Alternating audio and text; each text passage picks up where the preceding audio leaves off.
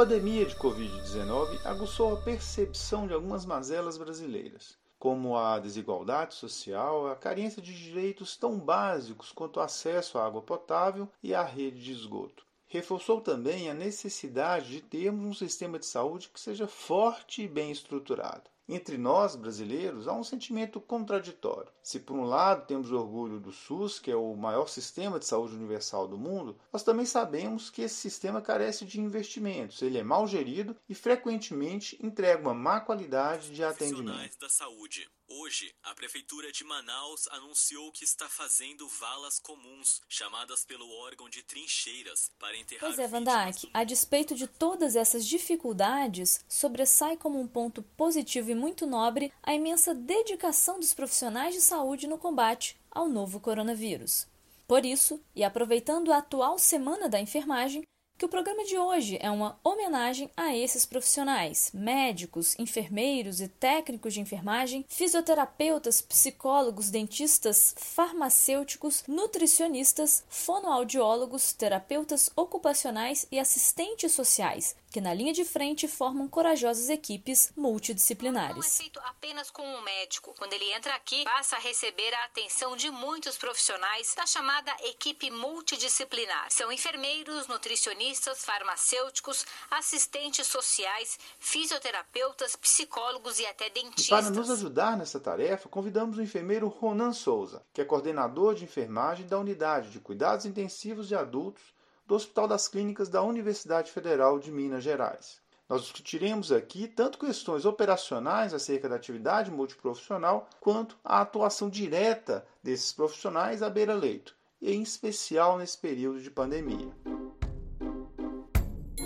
Ronan, nós gostaríamos, antes de tudo, de parabenizar todos os profissionais representados por você nessa semana de enfermagem. Nossos parabéns. A enfermagem, eu acho, pelo que eu já vivi dos enfermeiros, da, da equipe toda, ela é feita de transpiração, de mão na obra, de, de encostar no paciente, de socorrer o paciente que está berrando com dor na madrugada. Primeiro, eu queria que você definisse alguns termos, porque há uma certa confusão em relação a eles. Por exemplo, qual é a diferença, se é que existe, entre multi inter e transdisciplinaridade.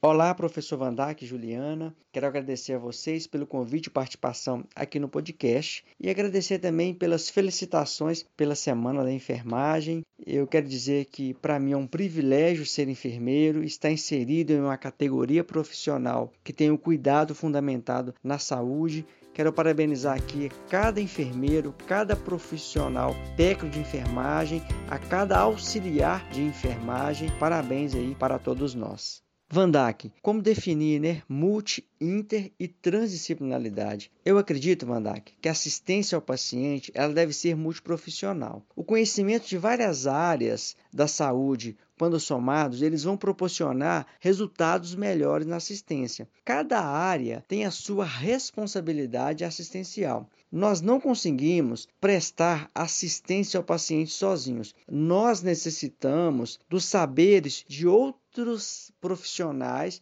que estão inseridos na assistência do paciente.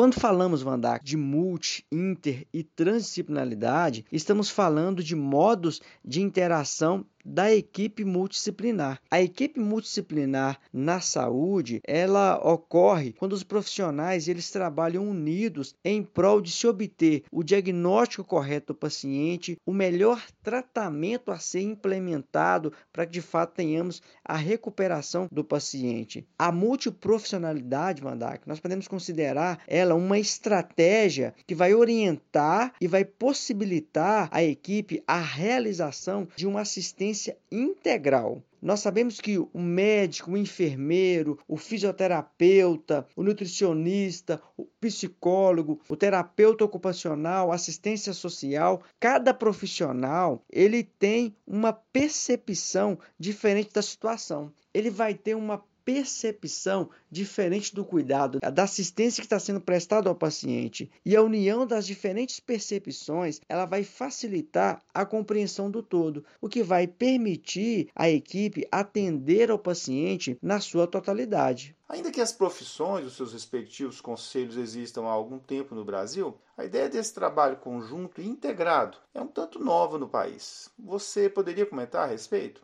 Vandak, eu acredito que o trabalho conjunto e integrado ele vai favorecer a ação da equipe multidisciplinar. É imprescindível o desenvolvimento de uma prática comunicativa orientada para o entendimento mútuo da equipe multidisciplinar, uma abordagem integral do paciente e da família. Aqui eu destaco a família, que é importante que a família seja inserida nessa assistência, né? Tanto no tratamento e na reabilitação desse paciente. Isso só vai acontecer através do olhar distinto dos profissionais que compõem a equipe multiprofissional. Dessa forma, nos fazeres do cotidiano de cada profissional nós podemos obter um maior impacto sobre os diferentes fatores que vão interferir no processo saúde e doença desse paciente. A assistência integral, ela só vai acontecer se de fato a equipe multiprofissional realizar um trabalho conjunto e integrado na assistência ao paciente. Vandak, quem trabalha com medicina interna sabe que uma corrida de leito que se preze depende não só de bons podcasts, como também de uma atuação multiprofissional muito bem integrada e articulada. Ronan, enquanto enfermeiro, você poderia destacar a importância e os desafios de sua profissão nesta pandemia? Juliana, a equipe de enfermagem ela é fundamental no enfrentamento do paciente infectado com Covid-19. Ela está na linha de frente do cuidado e é importante que esse cuidado ele seja fundamentado na ciência. A principal base da enfermagem é o cuidado fundamentado na ciência. Nesse contexto de Covid-19 que nós estamos enfrentando hoje, nós temos diversos desafios. Eu quero destacar alguns principais desafios enfrentados pela equipe de enfermagem e por outros profissionais né, no enfrentamento da Covid-19. Eu destaco aqui o manejo clínico. Muitas coisas é, é, estão sendo adequadas para o atendimento do paciente infectado com Covid-19. Né?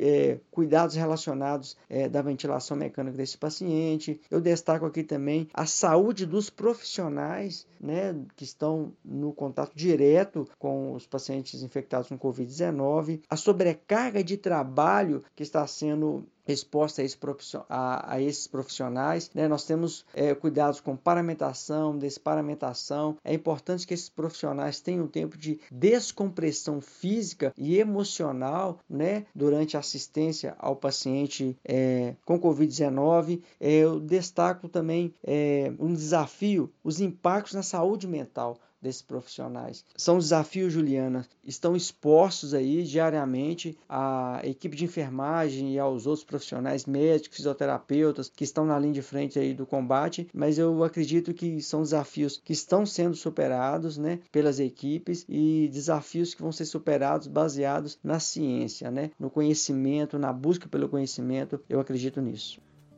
Ronan, muito obrigado por sua participação neste Corrida de Leito. Bom, Juliana, é extremamente importante que nós profissionais da saúde, de todas as categorias, mais do que nunca empreguemos o melhor da nossa capacidade técnica, mas que cultivemos também o um máximo de empatia e cuidado diante da fragilidade dos pacientes sobressaltada neste período de pandemia. Recentemente, vi uma reportagem sobre o trabalho do artista britânico chamado Banksy. Não sei se é bem essa a pronúncia não mas ele faz desenhos com profissionais de saúde, tornando-os heróis das crianças. Uma imagem, por exemplo, mostra uma criança que prefere brincar com uma enfermeira de capa, deixando de lado os clássicos Batman e Homem-Aranha. Os desenhos estão expostos em um hospital da Universidade de Southampton, no sul da Inglaterra.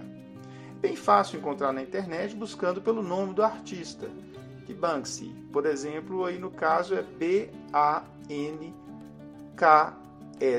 Y.